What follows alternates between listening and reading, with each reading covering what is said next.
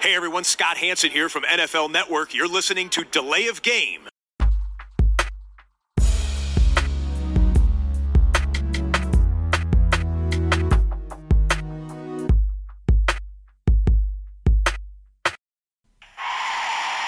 Delay game. Offense. Five yard penalty. Repeat down. Repeat down. Repeat down. Repeat down. Seid gegrüßt, liebe Footballfreunde. Wir sind wieder auf Sendung. Hallo Christian. Tobi, grüß dich. Ja, Dienstagabend, Delay of Game, der Football Podcast mit einer neuen Episode. Wie könnte es anders sein? Es ist die 173. Ausgabe. Ähm, auch heute natürlich eine vollgepackte Show und auch heute natürlich ohne Umschweife die Bierfrage. Was hast du am Start? Ja, ich habe nochmal dieses äh, Störtebecker Atlantic Ale. Hier stürmisch, frisch und herb. Was hast du, Tobi? Äh, ich habe ein Session IPA von Lervik aus Norwegen. Ähm, das hat den Namen House Party. Bin gespannt, ob es auch dem Namen würdig Dem Namen ist, man wissen. es trinkt. Ja. Prost.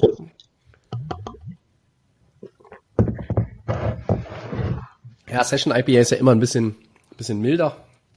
4%.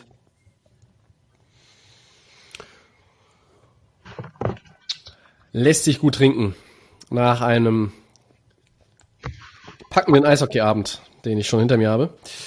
Jetzt aber packender Footballabend. Wir haben tatsächlich zwei Headlines und legen los mit Headline Nummer eins. Christian, wir haben bereits die Draft-Pick-Trades mit den Dolphins, Eagles und 49ers gesehen. Was könnte oder sollte deiner Meinung nach denn noch passieren? Welches Team geht in der Draft-Order der ersten Runde vielleicht noch nach oben oder vielleicht auch nach unten? Und wenn, für welchen Spieler oder beziehungsweise welche Position? Quarterback ist natürlich immer sehr beliebt. Fällt dir da noch jemand ein, der irgendwas tun könnte?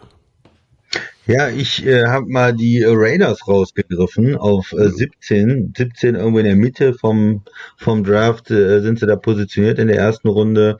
Und für mich immer noch die Frage äh, mit K. Ist das, ist das wirklich die, die Liebe? Äh, was ist Gruden wirklich, äh, was hat er wirklich für Gedanken? Er muss sich ja auch mit seinem Job langsam mal ein bisschen beschäftigen, äh, mit dem Erfolg. In den ersten Jahren war es ja jetzt nicht so großartig, oder?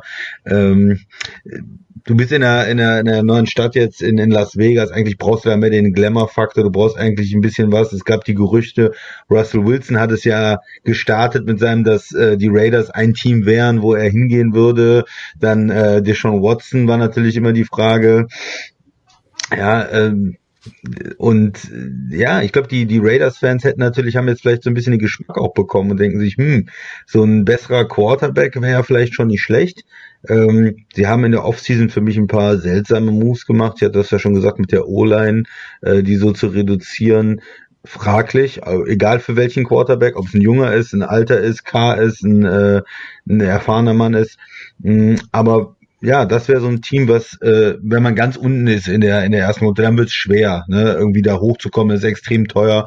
Aber Ja. so Teams wie Kansas City äh, in der Vergangenheit äh, haben es vorgemacht, wenn du nur so fünf Plätze hochgehst, acht Plätze vielleicht hochgehst, da irgendwo in die in die Top Ten noch reingehst, aber nicht ganz nach oben in, im Draft, weil vielleicht ein Quarterback doch fällt, weil sich ein bisschen was vorne verändert, dann ist das vertretbar. Da musst du vielleicht nur einen First Round Pick nächstes Jahr abgeben, nur in Anführungsstrichen oder zwei Second Rounder oder in in dem Bereich, dass du nicht jetzt deine ganze Zukunft drei, vier Draft Picks äh, auf den Quarterback setzt, sondern sagst, okay, ich habe hier eine Chance, ich gebe ein bisschen was äh, ab, aber ich äh, bekomme hier den und dann äh, würde ich eigentlich auch erwarten, dass sie danach K mehr oder weniger direkt äh, abgeben, traden, äh, entlassen, wie auch immer, loswerden.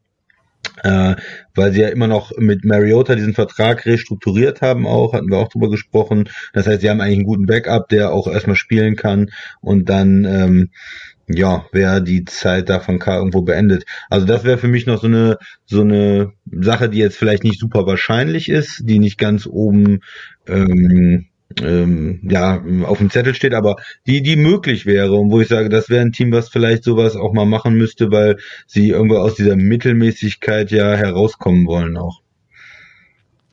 Ja, finde ich einen interessanten Ansatz, weil ja, wir, wir diskutieren ja eigentlich schon, seit es unseren Podcast gibt über Derek Carr, ne? Äh, Ja. und, und, und, und wie gut ist er und, und wohin, wohin kann er, kann er die Raiders führen? Ist er so ein Typ, mit dem man auch mal einen tiefen Playoff-Run irgendwo hinlegen kann. Das haben wir alles noch nicht gesehen und viel konzentriert sich ja momentan auch in Vegas auf Gruden. Wir haben das jetzt auch schon mehrfach angesprochen, dass er einfach zu wenig kommt, zu wenig Fortschritt ist. Es ist ja eher sogar ja stagniert, ne? Und äh, hat da irgendwie das ganze Team nicht weiterentwickelt. Also ähm, finde ich einen interessanten Ansatz.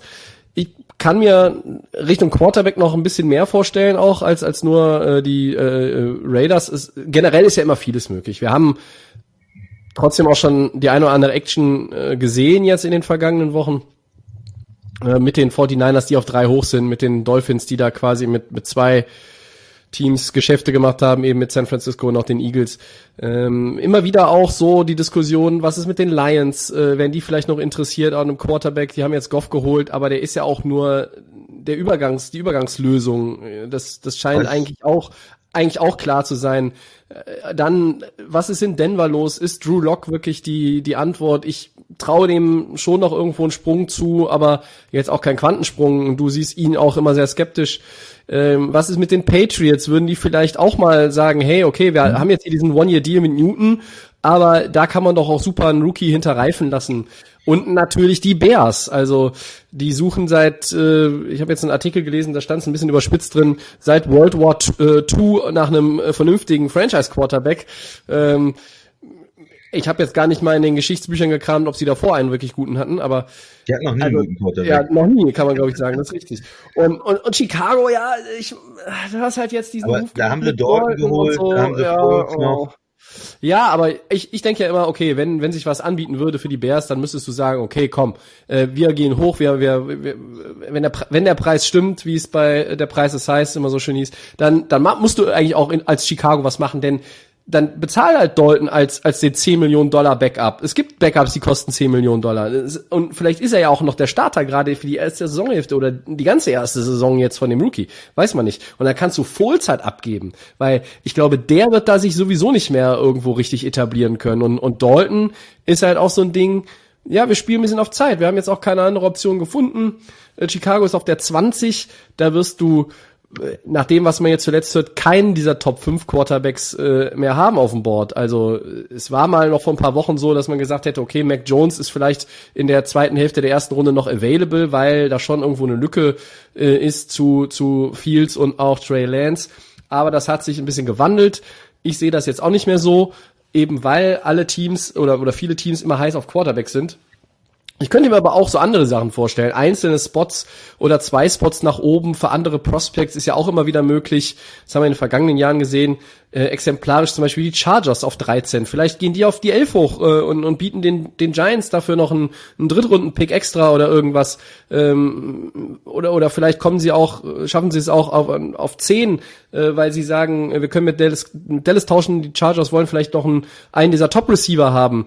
Äh, also solche Sachen sind natürlich äh, immer mal möglich auch möglich ist, dass das Team, was halt in den 30ern Pick da aus der ersten Runde rausgeht. Das haben wir schon oft gesehen. Tampa Bay sehe ich da ähm, als ganz heißes Team auf 32, dass sie sagen, äh, wir lassen jemanden nochmal in die erste Runde rein am ersten Tag mit dem letzten Pick und, und machen dann irgendwie am zweiten Tag, haben halt einen Pick mehr äh, von dann entsprechenden Trade-Partner. Also es wird sich auf jeden Fall noch was tun. Es wird sich am Draftabend äh, was tun. Ähm, vorher glaube ich jetzt nicht so wahnsinnig viel mehr. Die Phase ist, glaube ich, hinter uns. Aber ich sehe immer noch so ein bisschen Denver und die Patriots so ganz vorne, dass da noch was passiert. Ja, Patriots würde ich dir, würde ich dir zustimmen. Da ist ja eigentlich ein Team, was auch was machen muss, was ja super aktiv war in Free Agency und immer noch die Quarterback-Position mittellangfristig nicht gelöst hat. Ähm, bei den Bears würde ich dir widersprechen. Also ich weiß nicht, die können irgendwie nicht so richtig was machen. Die haben zwei Backups äh, zwei hochbezahlte Backups eigentlich, aber ähm, den einen haben sie jetzt gerade erst für 10 Millionen ähm, ähm, ja, zu sich geholt und nee, Foles hat ja auch ähm, einen restrukturierten Vertrag, als er getradet worden ist von den Jaguars zu den ähm, Bears und das ist relativ teuer, ihn auch zu entlassen. Ne? Ist sehr viel garantiert in dem Vertrag und ja, also er verdient nicht wahnsinnig viel, für einen Quarterback sowieso nicht, hohe, sag ich mal, hohes Backup-Money ähm, oder, oder hohes Geld für, für ein Backup halt, aber äh, ja, ihn loszuwerden, äh, kostet dann auch schon mal wieder was in einem Jahr, äh, wo man sich eigentlich äh, das mit dem Salary Cap auch nicht erlauben kann. Also klar, Nur wenn du, wenn du irgendeinen Dummen findest, den du als Trade, Trade-Partner auch für Ja, hast, ja. vielleicht, ne? da musst du wirklich noch jemanden finden, vielleicht. Ja. Ja, sorry, ich habe dich unterbrochen. Nee, nee, hast recht. Also das ist ein bisschen, bisschen schwierig für die Bears. Wie gesagt, ich bin da auch verwirrt, was sie eigentlich versuchen da mit den Quarterbacks im Moment. Ähm, naja, wird man sehen. Auch immer spannende Situation finde ich bei den Teams, die in der ersten Runde zwei Picks halten. Ne? Also äh, Jacksonville hat eins und die 25. Wir wissen, die ähm, Jets haben die zwei und die 23. Ähm, die, die werden ihren, ihren Top-Pick, ihren jeweiligen, nicht abgeben. Das scheint ganz sicher zu sein. Also bei Jacksonville äh, deutet nicht mal ein Prozent irgendwas auf einen anderen Spieler äh, hin, der, der äh, nicht Trevor Lawrence heißt. Und dass die Jets, die haben auch nicht so viel äh, Calls bekommen, hörte man jetzt nochmal für den zweiten Pick, weil halt auch die Teams, die vielleicht sagen, hey, wir wollen Zach Wilson auch haben, die sagen, hey, okay, der Preis ist einfach, brauchen wir die Jets gar nicht anrufen, weil das, das können wir gar nicht bezahlen. Und äh, die Jets sind auch, glaube ich, gar nicht groß gesprächsbereit. Aber was machen diese beiden Teams vielleicht noch mit ihrem Pick, ähm, der weiter unten ist? Vielleicht noch mal ein paar Positionen hochgehen, weil sie sagen, wir haben einen bestimmten Prospect im, im Auge. Oder wir gehen ein Stück zurück und kriegen dafür tatsächlich, je nachdem, wie groß der Sprung ist oder, oder der Fall nach unten, kriegen wir tatsächlich auch noch mal was für den zweiten Tag, was wir auch noch mal ganz gut gebrauchen können. Das sind nämlich auch beides Teams, wir sind jetzt auch nicht von ungefähr die Eins und die Zwei Ja, in der Draft Order, die Ja, natürlich eine Menge machen müssen. Ne? Und Ja. äh, die haben in der Free Agency, waren die nicht untätig. Ähm, wir haben sie jetzt aber auch nicht über den grünen Klee gelobt, weil naja, die geben dann halt auch, wie das so üblich ist, die geben halt einfach auch relativ viel Money aus für, für, für Spieler, die irgendwo gut waren, aber jetzt nicht, zum Beispiel Corey Davis, das ist jetzt kein Nummer 1 Receiver vielleicht, ja, aber da gibst du einfach viel Geld aus, holst den und, und weißt, du hast einen Receiver, äh, der ist zumindest besser als das, was du vorher hattest. Und äh, wenn man dann irgendwie noch überlegt, ach, und an der D-Line und an der O-Line und da muss man noch was machen, in der Secondary haben wir vielleicht auch noch irgendwo Bedarf, dann kann man natürlich vielleicht sagen, okay, mit diesem zweiten Pick, da hören wir uns so ziemlich alles an äh, an dem Draftabend ähm, in der ersten Runde, also an dem Donnerstag muss man ja sagen, ähm, was dann da irgendwie auf den Tisch kommt. Und, und vielleicht macht dann äh, so ein Team auch noch mal einen, einen Move. Miami ist ja auch ein Team, das hat auch zwei Picks, 6 und 18.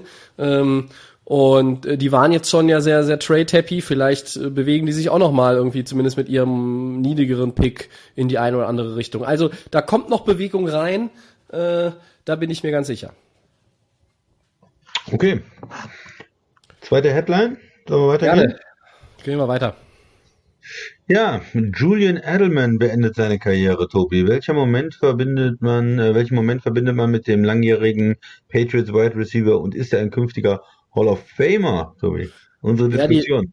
Ja, die, die zweite Frage ist natürlich äh, jetzt hier schnell zu einem Klassiker geworden seit der Philip Rivers Diskussion zwischen uns beiden. Äh, fangen wir erstmal an natürlich mit der Karriere. Ähm, oder wie ist es dazu gekommen? Julian Edelman failed physical, der hat jetzt viele Knieprobleme gehabt in letzter Zeit. Äh, und dann haben die Patriots ihn ja entlassen, sparen da auch noch mal ein bisschen äh, ähm, Salary Cap, haben aber auch ein bisschen Dead Money, aber ist alles überschaubar. Und Edelman hat dann äh, einen Stuhl auf das Feld in Foxborough gestellt und ein Video aufgenommen und quasi seine, ja, seinen Renteneintritt bekannt gegeben. Zwölf Jahre Patriots, drei Super Bowl-Siege, Super Bowl MVP natürlich ähm, in Super Bowl 53 in Atlanta. Ähm, live äh, habe ich es gesehen. Er war mit Abstand an dem Tag der beste Mann auf dem Feld. Ähm, ja, spezielle Momente, äh, außer dem, den drei Super Bowl Triumphen mit den, mit den Patriots, äh, natürlich auch äh, dieser Fingertip-Catch in Super Bowl 51 gegen Atlanta, äh, wo er halt so ein unmögliches Ding irgendwie da noch runtergeangelt hat. Äh, und generell einfach vielleicht nicht so viele spezielle Momente, sondern einfach generell, dass er ein spezieller Typ war, weil er war ja in, in jungen Jahren an, zu Schulzeiten ein, ein Quarterback, er ist umgeschult worden, er hat bei den Patriots ähm, dann auch eine Lücke gefüllt, die ja äh, Troy Brown und dann auch Wes Welker, die Patriots hatten immer diese guten Slot Receiver und er hat diese Lücke dann ausgefüllt und ist ein richtig guter Receiver geworden äh, für jemanden, der in der siebten Runde gedraftet wurde, der immer irgendwo underrated war und ähm, da muss man einfach den Hut ziehen, äh, auch wenn äh, ich natürlich gerade seine Super Bowl MVP Performance äh, mit zwei weinenden Augen gesehen habe, aber ja, äh, hinter Jerry Rice ist er auch Nummer zwei, was die Postseason Receptions und Receiving Yards anbelangt. Also das zeigt auch nochmal, dass er so ne, dieses Mr. Clutch Etikett, das äh, hatte er auch nicht zu Unrecht am Helm und ja, ähm, gute Karriere ähm, für jemanden, der wirklich, wie gesagt, mit diesen jetzt nicht wahnsinnig vielen Vorschusslorbeeren herangegangen ist, ne? Ja, absolut.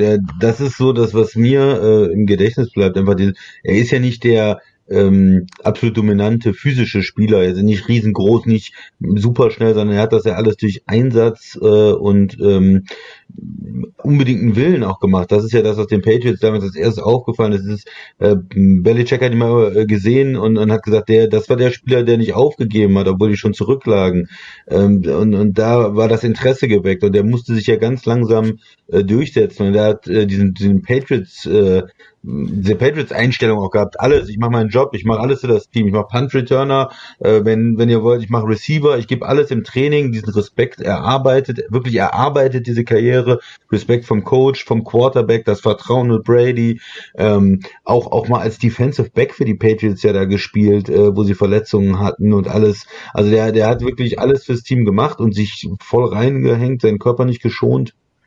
Ähm, ja. Und das hat natürlich dann auch über die Jahre, weil er nicht der physisch äh, gewaltig, gewaltigste Spieler war, äh, zu, zu vielen Verletzungen geführt. Ne? Deswegen sieht man, wenn man in die äh, in seine Statistiken guckt, immer mal wieder diese Saisons äh, nur neun Spiele gemacht äh, und und äh, nur null Spiele ganze Saison ausgefallen und dann auch mal wieder sechs oder zwölf Spiele. Also dass er nicht immer alle Saisons komplett äh, beenden konnte die Saisons, die er komplett äh, durchgespielt hat, ähm, an, wenn man wenn man 2013 sich anguckt, mit 105 Pässen angefangen, über 1000 Yards gehabt, eine 1100 Yards äh, Saison in in 16 gehabt, nochmal 1100 Yards und ähm, ja, was dann noch heraussticht, ist halt dieser Erfolg ähm, in, in, in den Playoffs, ja.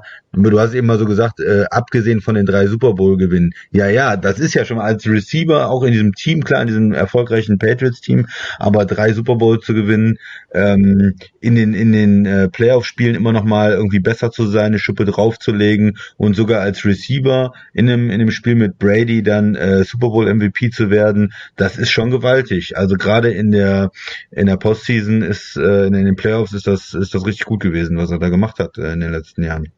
Ja, da war er irgendwie immer noch, also da, da man hat das Gefühl, ne? der ist da 10, 10 Kilo schwerer und 20 Zentimeter größer, ne, als, als in der Regular Season. Das war teilweise einfach sogar noch ein anderer Edelman und äh, in, in den Teams mit, mit, mit Brady und, und Gronk zu sein und teilweise ja auch noch sehr dominanten Spielern in der Defense ging er vielleicht sogar manchmal ein bisschen unter, obwohl er immer da war und er auch immer auffällig war in, in den Playoff-Spielen. Und ähm, das führt uns jetzt vielleicht dann zum zweiten Teil der, ja. der Frage, Christian. Ist er für dich ein Hall of Famer?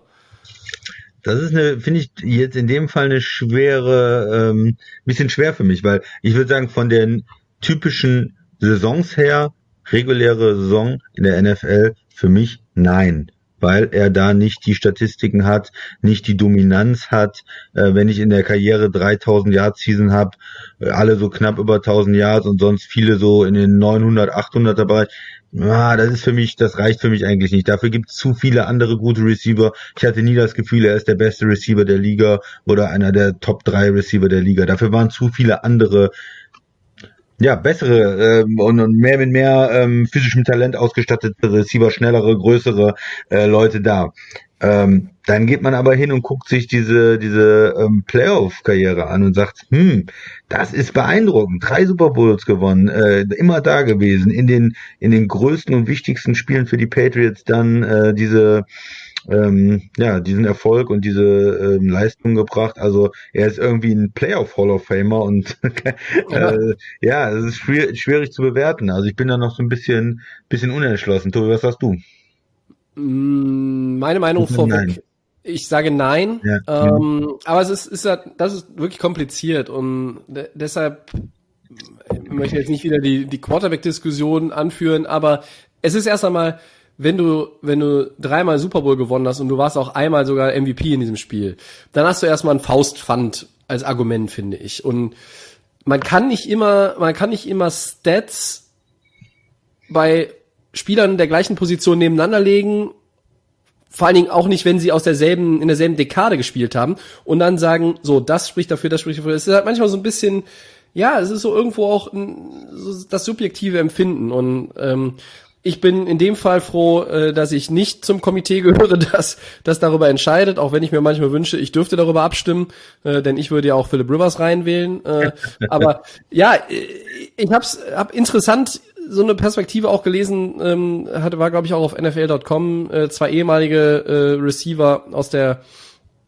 NFL, die unterschiedliche Meinungen haben. Steve Smith sagt eindeutig ja. Einfach seine, seine Toughness und ja. diese, diese Playoff-Ability, die er auch da hatte, äh, da sagt er ja. Und dann James Jones, den äh, kennst du natürlich als Spieler auch sehr gut, weil er äh, bei Green Bay lange gespielt hat. Der sagt nein und bringt dann das Argument an, Leute wie Jordy Nelson oder auch Greg Jennings, die hatten deutlich bessere Zahlen und die schnuppern nicht mal dran. Ja, Donald Driver ist auch kein Hall of Famer. Der wird vielleicht noch mal einer, sagt James Jones, aber ein Jennings oder Nelson, die werden keine Hall of Famer und die hatten bessere Zahlen als er.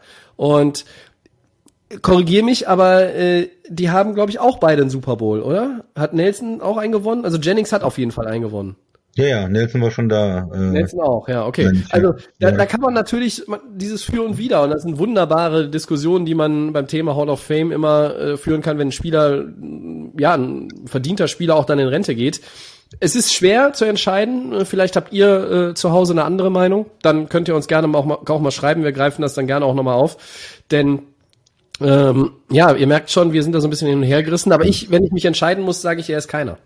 Ja, ich würde auch sagen nein, aber ich denke, es ist wesentlich knapper, als man erst denkt oder als, als manche meinen. Ja.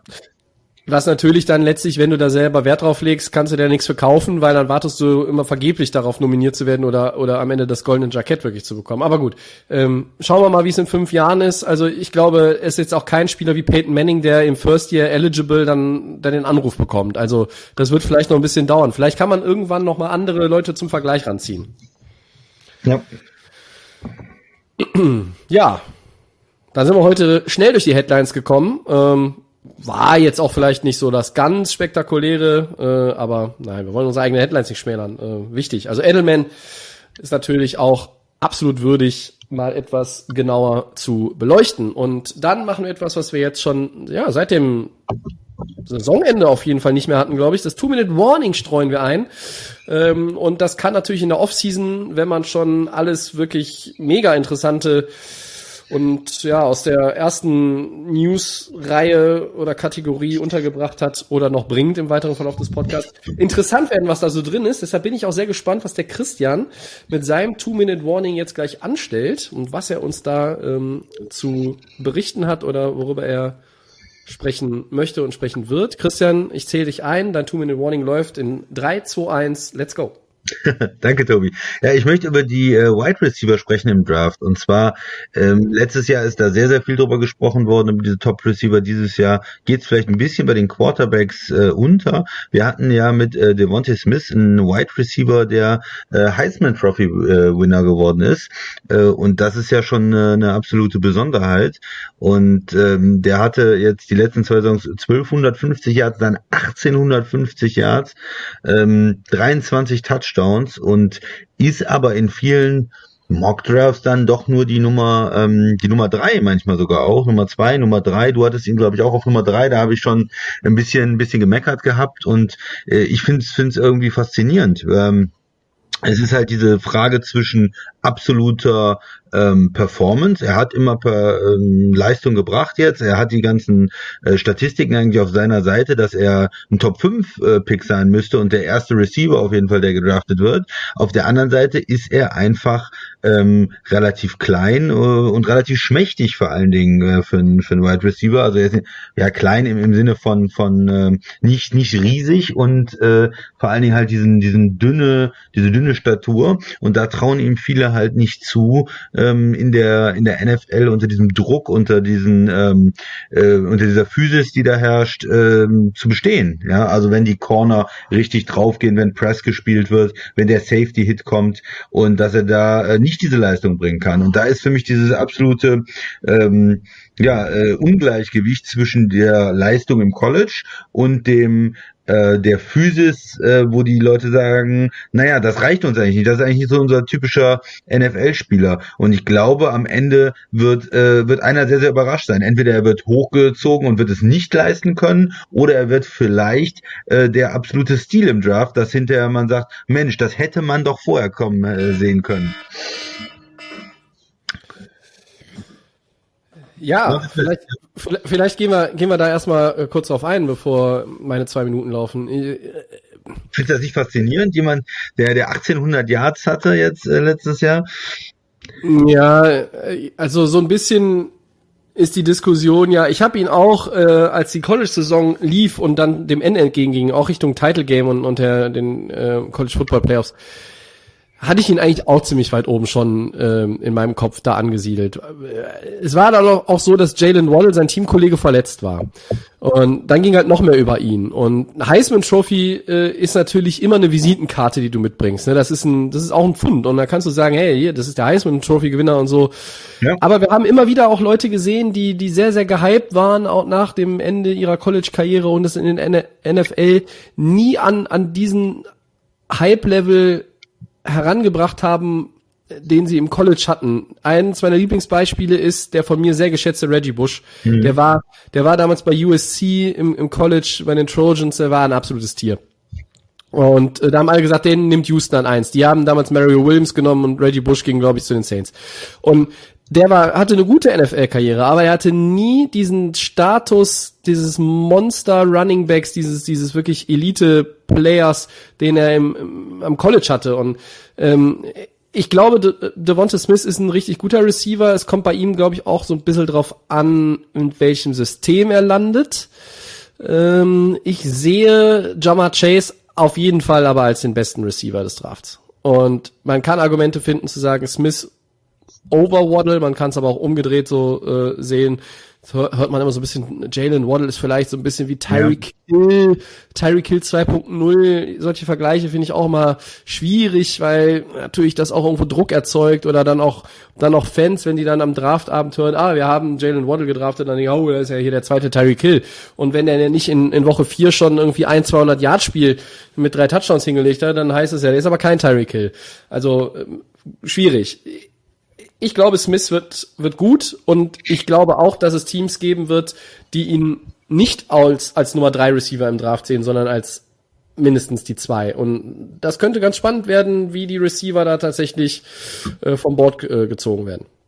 Ja, und ich kann dieses Argument sehen. Ne? Also wenn man sich so Statistiken anguckt über die Jahre, ist es oft so, dass auch wenn die Erfolg hatten, wenn du die körperliche Statur nicht hast, ähm, dann verletzungsfrei bei den Profis zu spielen, äh, ist extrem schwierig. Das, das muss man schon sagen. Man muss da quasi wetten als Team, dass er die Ausnahme ist, dass er das Ausnahmetalent ist, dass trotz dieses ähm, ja, schlachsigen Körpers äh, irgendwie diese ganzen Hits auch wegstecken kann.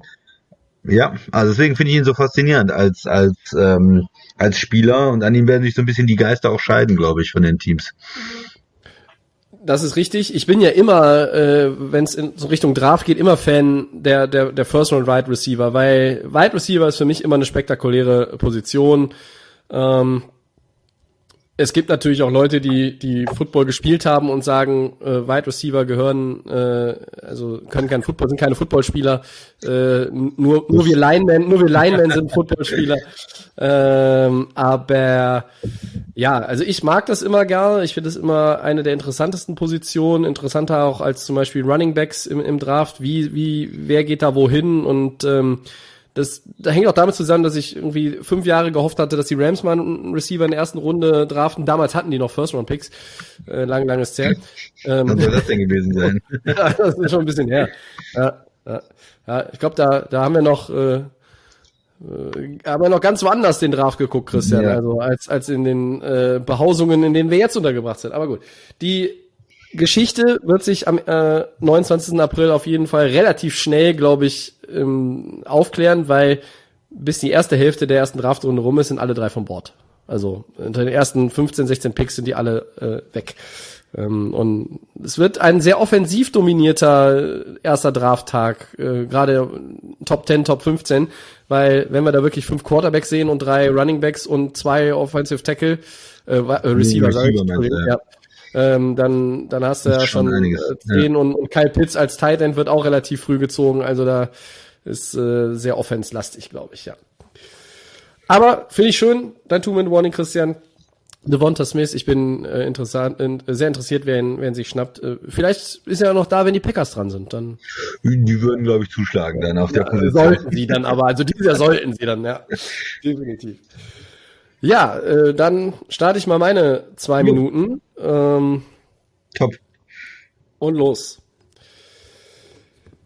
Ja, ich habe zwei kleinere äh, Punkte mir rausgegriffen für mein Two-Minute-Warning heute. Als erstes äh, nachträglich Happy Birthday John Madden, äh, 85 Jahre alt geworden am Samstag. Coaching- und Kommentatorenlegende, äh, den Namen kennen natürlich alle, die mal irgendwie ein Videospiel über Football gespielt haben oder ähm, irgendwo gesehen haben.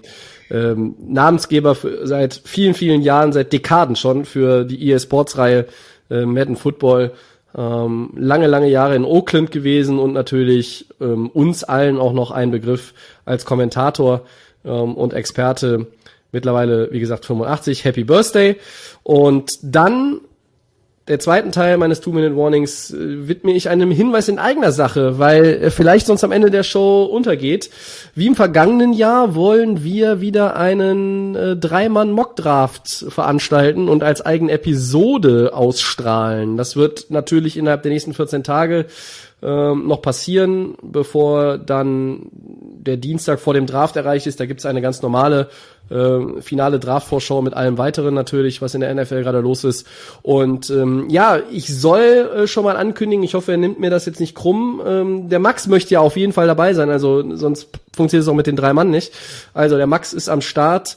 Ähm, wie im vergangenen Jahr werden wir die äh, 32 Picks aufteilen unter uns dreien und dann als extra Episode eine mal die erste Runde durchdraften sozusagen. Und ähm, 29. April, dem Donnerstag in der Nacht auf den Freitag, das wisst ihr natürlich längst, da ist dann die erste Runde und dann werden wir sehen, wie viele Quarterbacks in der Top 10 weggehen und ob der Christian recht hat und Devonta Smith vielleicht vor Jalen Waddle und wer weiß, vielleicht sogar vor Jamar Chase über die Theke gehen wird. Ähm, ja, auf jeden Fall es sind auch einige Draft Prospects vor Ort in Cleveland. Das ist ja nun inzwischen auch sicher. Anders als im Vorjahr. Ja, und man wird wieder sehen, Tobi, wie viel man da richtig hat, ne? Letztes äh, Jahr. Ja, also, äh, es sind ja immer mehr Leute, die die Mockdrafts machen und sich damit die Zeit vertreiben. Im vergangenen Jahr, glaube ich, war es auch ein bisschen ähm, Ablenkung und Zeitvertreib, wenn man sowieso nur zu Hause saß. Dieses Jahr ist es vielleicht nicht anders. Ein zweiter Mockdraft von mir kommt bestimmt auch noch mal die Tage. Ähm, Sagen wir mal so, Pick Nummer eins und Nummer zwei kann man, glaube ich, nicht daneben liegen. Mhm. Sag's jetzt. Sag ich jetzt. Ist, ich meine äh, natürlich Leichtsinn, aber wer weiß das schon, natürlich. Ja. Schon ganz gut. Könnte, könnte ja. ganz gut hinkommen. Könnte, könnte, könnte. Aber man muss, man muss vorsichtig sein, ne? Wie, wie sagt man so schön? Man weiß es nicht, man weiß es nicht. Ja, dann sind wir nach uh, etwas mehr als einer halben Stunde ja schon bei Segment 4 angekommen, Christian. Cover 4, unser Rückblick, yes. Teil 7 von 8. Die letzte AFC-Division, die wir nochmal im Nachgang auf die oder zur letzten Saison besprechen wollen ausführlich. Die AFC South und ähm, da äh, Bühne frei für dich mit den 1.15 Jaguars. Hm, ja, das lief natürlich nicht ganz so gut äh, bei den Jaguars. Schön formuliert. Äh, hm, bitte?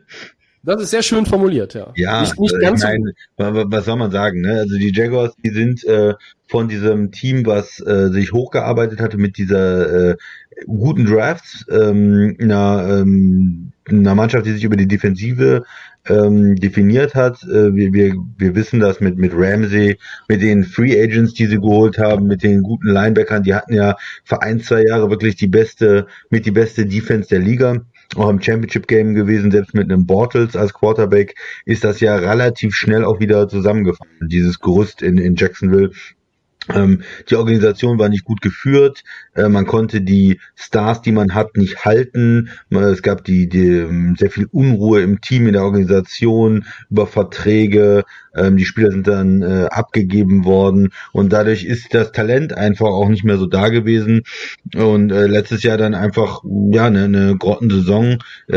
Ähm, Minshew, der, der Quarterback, äh, ist ja für einen Sechstrunden-Pick eigentlich nicht schlecht, hat ja auch letztes Jahr gar nicht so schlecht gespielt, fand ich dann auch äh, wieder, wenn er, wenn er drauf war. Er ist, man hat nicht das Gefühl, dass er langfristig mh, Starter sein kann, weil er auch, glaube ich, dann zu schnell verletzt ist. Äh, ich weiß nicht, ob er das alles so, ähm, ja, wie soll man sagen, äh, so eine, so eine komplette Saison dann ähm, spielen kann. Äh, Covid auch, glaube ich, äh, gehabt letztes Jahr.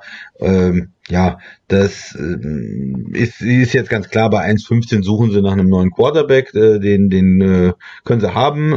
Das steht ja mehr oder weniger fest, hast du auch gerade schon gesagt. Sie werden dann ähm, äh, Quarterback auch im, in der ersten Runde nehmen, um da den neuen Franchise-Leader zu haben und, und dann das Team wieder aufzubauen. Ich finde auf den Skill-Position-Players in der Offense sind sie ganz gut besetzt. Robinson, der Running Back, war ja so ein bisschen eine, ähm, eine Entdeckung auch, auch der Saison. Äh, O-Line gibt's immerhin noch ein paar Veteranen und ein paar ähm, ordentliche Spieler. Also Norville fand ich früher immer eigentlich ganz gut. Äh, Linda als als Center hoch bezahlt. Äh, ja und dann mit Cam Robinson auch jemand, der der da noch ganz ordentlich spielt und ähm, so, das ist nicht so schlecht, finde ich. Das hat sich so ein bisschen verbessert, insgesamt die Offense und mit einem richtig guten Quarterback, der da reinkommt, ähm, ist, glaube ich, die Offense insgesamt äh, gar nicht so schlecht. Ja, und in der Defense ähm, müssen sie sich dann ja verbessern. Sie haben immer noch ein paar Blutschipper, würde ich sagen. Miles Jack in der Defense ist, ist ein guter Linebacker und Josh Allen als, als Pass Rusher, der ist auch gut. Und ja, aber hm, CJ Henderson, der First Round Pick als Corner, das wären so in den verschiedenen Mannschaftsteilen dann die hm, ja, Building Blocks, ähm, der muss aber auch noch ein bisschen zulegen. Äh, gut, im, kann man jetzt auch nicht erwarten, dass er als Rookie da direkt ein, ein Ramsey-Ersatz ist oder so.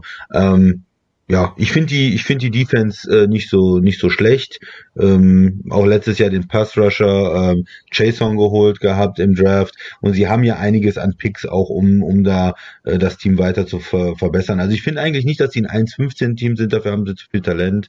Ähm, mhm. Ich glaube, man kann mit einem Quarterback, der dazukommt, das auch relativ schnell verbessern. Trotzdem ist man natürlich erstmal von den Playoffs relativ weit entfernt und muss erstmal schauen, dass man Richtung 8-8 kommt, bevor man da weiter Richtung an Playoffs denken kann. Also ich denke mal so, zwei Jahre werden sie, werden sie mindestens brauchen. Also dass sie jetzt dieses Jahr einen Schritt machen und vielleicht auch besser spielen, als das, als man das denkt, äh, dass sie vielleicht auch einige Spiele gewinnen können, überraschen können, 7-9 gehen oder 6, äh, ah nee, Moment, jetzt haben wir 17 Spiele, ah, äh, 6-11 und ähm, dann da drauf das Jahr ähm, gucken müssen, dass sie das stabilisieren können und dann Richtung, langsam Richtung Playoffs. Achso, einen neuen Headcoach haben sie natürlich auch, haben wir ja auch schon öfters diskutiert. Urban Meyer, der jetzt äh, kommt, also eine Menge, Menge Wechsel natürlich auch.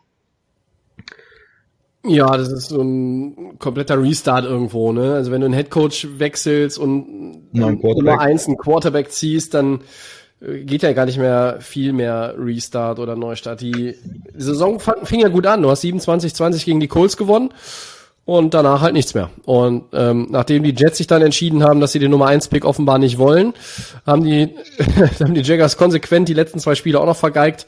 Ähm, und es war auch irgendwo ja die Zahlen passen ja auch, ne? Also sie hatten die drittschlechteste Offensive nach Punkten, sie hatten die zweitschlechteste Defensive nach Punkten. Also wenn du 30,8 Punkte pro Partie zulässt, sehe ich persönlich nicht ganz so viel von, der, von dem Talent in der Defense, ähm, das du ansprichst. Das ich aber nicht abspreche, das nee. ist ja durchaus da, zumindest auf dem Papier.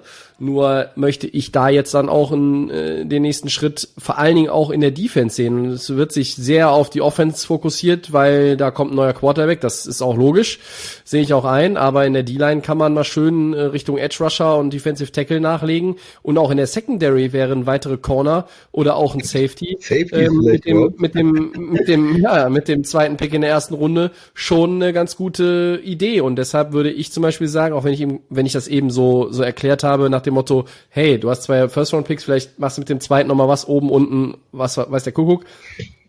Du bist auf 25, das ist der Rams-Pick, nimm Safety. Ja, Murrick oder wer auch immer. Da, werden, da wird ein Safety da sein, mhm. der, der First-Round-Value hat, greift zu, zum Beispiel. Ja, also du kannst auch ähm, auf andere Positionen natürlich schielen. Aber du hast gesagt, diese Blue-Chip-Player, das ist, die, die sind da. aber ähm, Äh, du brauchst Tobi, ich, ich meinte das auch nur jetzt im Vergleich zu einem 1-15-Team. Also du hast ja auch gehört, Ja. ich habe jetzt nicht zehn Namen aufgeführt, aber so, es gibt schon so drei, vier Spieler in der Defense und einige auch in der Offense, die die nicht schlecht sind, also die ich schon nehmen würde für mein Team, oder? Also auch so ein Ja. Shark ist ein guter Receiver und und ich, ich bin jetzt kein Fan von dem Marvin Jones äh, Signing, aber sie haben zumindest auch ein paar äh, NFL Receiver. Man kann jetzt nicht sagen, dass da kein Talent ist. Wenn ein Quarterback reinkommt, da hat er schon drei Leute mindestens, zu denen man werfen kann, oder?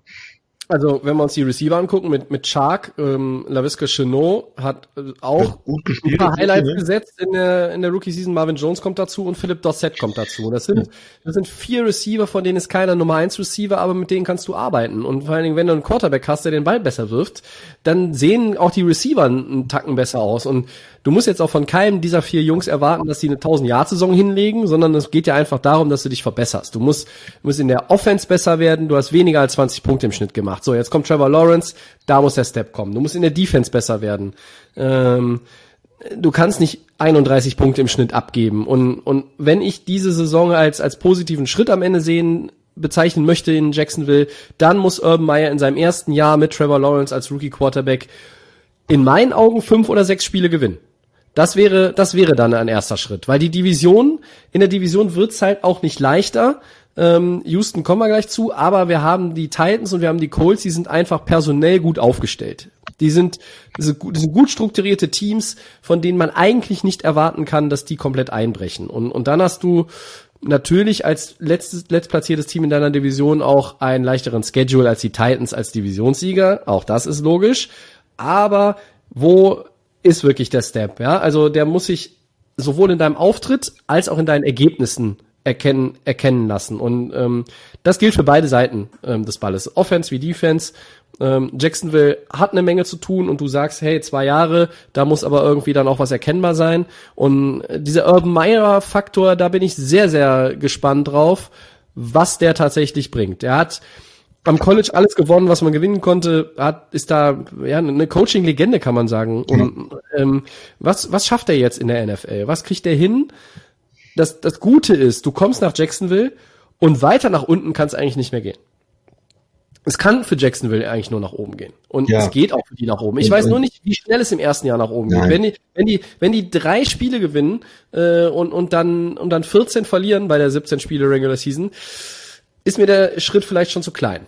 Ja, aber es ist ja ein Team, was eigentlich, ich hätte jetzt gedacht, so das Talent für vier Sieger hätten sie schon gehabt letztes Jahr, fand ich so. Also sie sind Ja, äh, und, und und wenn sie da noch vielleicht zwei draufpacken und sechs Siege holen oder so, ja, also ich habe zumindest äh, ein bisschen Hoffnung für Jacksonville. Es kommt, äh, ist glaube ich auch die, für die Fans einfach so. Es kommt jetzt Nummer eins Overall Pick, ein Quarterback, das ist der neue Retter der Franchise und da hat man irgendwie das Gefühl, es könnte irgendwann so aussehen wie mit einem Mahomes oder mit einem mit einem Allen oder so. Und ich glaube, die Hoffnung ist einfach da und ähm, wird man jetzt sehen. Ich möchte auch von der Organisation insgesamt sehen, dass sie besser sind. Nicht nur Coaching und nicht nur die Spieler, sondern auch dieses mal einen vernünftigen langfristigen Vertrag früh genug machen mit jemandem. Mal zu sagen, okay, der ist jetzt in seinem dritten Jahr und wir verlängern den schon. Das ist ein Spieler, mit dem wir gehen. Und wir machen kluge, vernünftige Verträge und nicht immer dieses, äh, wir bezahlen unsere Leute nicht und traden die dann und holen uns dafür teure Free Agents. Also diese, diese ähm,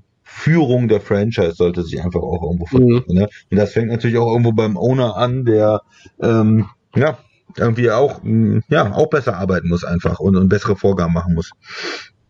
Das ist richtig.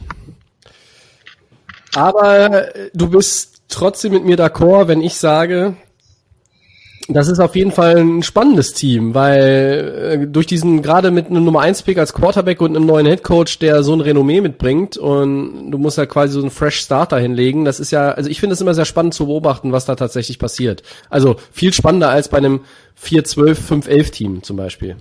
Ja, also es ist, glaube ich, ein Team, äh, was sich auch äh, deutlich verbessern kann. Mhm. So. Gilt das auch für die 4-12 Texans, Christian?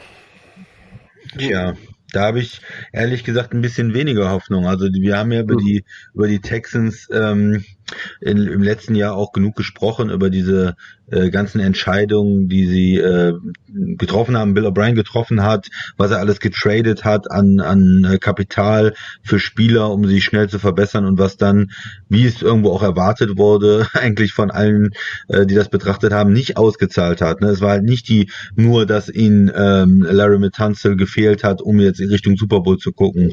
Nein, und auch mit den Receivern, die sie da geholt haben, Hopkins haben sie abgegeben, äh, Randall Cobb und, und so weiter geholt das hat das Team auch nicht wirklich nach vorne gebracht. Und ähm, sie leben haben immer noch gelebt von Deshaun Watson irgendwo, wenn er jetzt aufgrund seiner rechtlichen Fragezeichen, aufgrund seiner äh, potenziellen äh, kriminellen Handlungen äh, nicht äh, nicht spielt, ähm, dann äh, wird das ganz bitter für, für Houston. Wenn sie ihn äh, noch irgendwo abgeben könnten für ein großes Paket, dann wären sie sicherlich ganz unten, aber dann würde es auch irgendwann wieder hochgehen. Wenn das jetzt eine, eine, ein Jahr lang ein Fragezeichen ist, ob er spielen kann, wie es rechtlich aussieht, wenn kein anderes Team für ihn traden will, wenn sie ihn aber auch nicht einsetzen, wenn er vielleicht auf diese, ähm, du hast ja schon angesprochen, Tobi, Commissioner Exam List kommt für ähm, weil die Untersuchung andauert vielleicht, ähm, ja, dann äh, sehe ich das ganz schwarz. Also mit, mit Tyrod Taylor dann äh, irgendwie versuchen, Spiele zu gewinnen. Ja, bin ich sehr skeptisch. Äh, es sind immer noch ein paar Fragezeichen in der O-Line. Die hat sich, äh, die haben halt, diese Fragezeichen haben sich nicht alle äh, aufgelöst durch einen Spieler. Die Line ist sicherlich besser geworden durch, durch Tansel, hat mehr Talent, er ist auch ein guter Spieler, aber ist ja fürstlich entlohnt und es sind immer noch ähm, dann auf der rechten Seite halt und äh, Center äh, Fragezeichen. Receiver sind sicherlich schlechter geworden in den letzten Jahren. Hopkins ist weg, ähm, Cooks. Ja, definitiv, keine Frage. Die sind beide, wir haben es letztes Jahr auch zehnmal thematisiert, denke ich mal, äh, verletzungsanfällig. Ja, da kannst du nicht drauf setzen, dass sie äh, fit sind. Und ähm, auch im Gegensatz zu letztem Jahr sind die Receiver ja nochmal äh, irgendwo schlechter geworden, oder? Also das ist, ist, ist nicht so. Und äh, Running Backs haben sie immer wieder investiert, immer wieder getradet, gemacht, getan bin ich immer noch nicht begeistert von. Auch wenn man jetzt Philipp Lindsay hat oder so. Aber das ist alles irgendwo immer, immer so leicht, äh, etwas überdurchschnittlich, vielleicht auf Running Back oder durchschnittlich, aber nicht, äh, wo ich sage, das sind Spieler, die einen Unterschied machen, wo man wirklich auch äh, für das Geld, äh, ja, einen Unterschiedsspieler bekommt. Ähm, wie ein Camara, wie ein Cook, wie äh, ein, ein, ein Jacobs auch oder äh, wie sie alle heißen, ja. Also das äh, McCaffrey, äh, so, so, so einen guten Running Back haben sie auch nicht. Und von daher ist die Offense, wenn Watson nicht spielt, oh, weiß ich nicht, nicht gut. Und in der Defense, wenn ich da noch eben rübergehen darf, äh, Tobi, bevor du ja, ansteigst. Äh, Lass dir Zeit, wir haben es nicht eilig. Okay, ja, da ist ja auch nicht viel los. Also äh, klar, äh, Watt ist weg, wissen wir alle. Ähm, auch auch Spieler wie wie Clowney spielen ja schon lange nicht mehr in Houston. Ja. Was ist da eigentlich an, an großem Talent äh, da an Spielern, wo ich sage, boah, die brauche ich sofort in meinem Team? Ja, nicht so viel, ja. Ehrlich gesagt. Nicht so viel.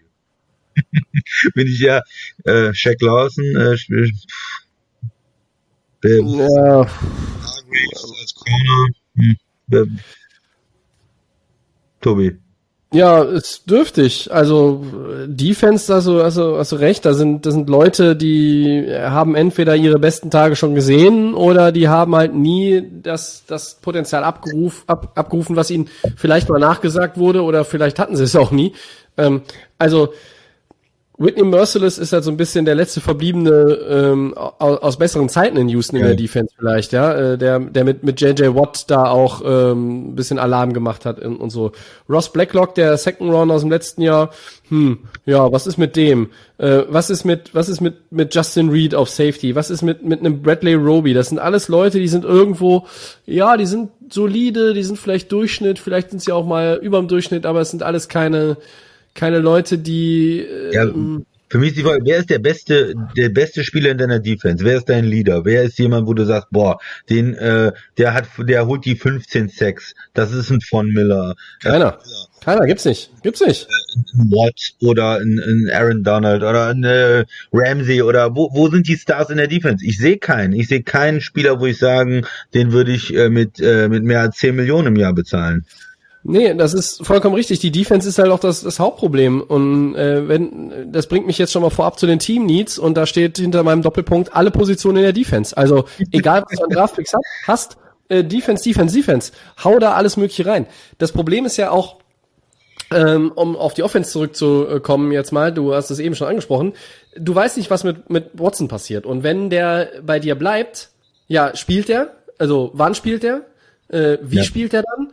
Ähm, wie geht es weiter? Und Houston hat aufgrund dieser Anschuldigungen ähm, und ja, es tut mir leid, aber ich muss es jetzt einfach so sagen, wenn ich mir das alles so durchlese, äh, also da kommen nichts mehr als 20 Frauen um die Ecke und da ist nichts dran. Also dieser Typ hat eindeutig Mist gebaut. So und also wenn ich mich irren sollte, bin mache ich hier im Podcast große Entschuldigungstour. Aber so irgendwas wird ja mit Watson passieren. Und, und Houston hat auf jeden Fall ja verkackt als Team, weil entweder hast du den weiter im, im Roster und er kann nicht spielen, oder du versuchst den loszuwerden. Und wenn es dir gelingt, ist aber der Preis viel geringer, vermute ich, als du den ohne diesen Skandal jetzt dann irgendwo vielleicht in der Offseason, am Ende der Offseason im Sommer irgendwo dann doch abgegeben hättest. Irgendwann, glaube ich, wäre Houston weich geworden und hätte die zwei First Rounder, die drei First Rounder von irgendjemandem genommen nach dem Draft, wenn alle sich sortiert haben, es wären immer noch Abnehmer gewesen. Ich glaube schon, dass das, dass es noch eine Option gewesen wäre.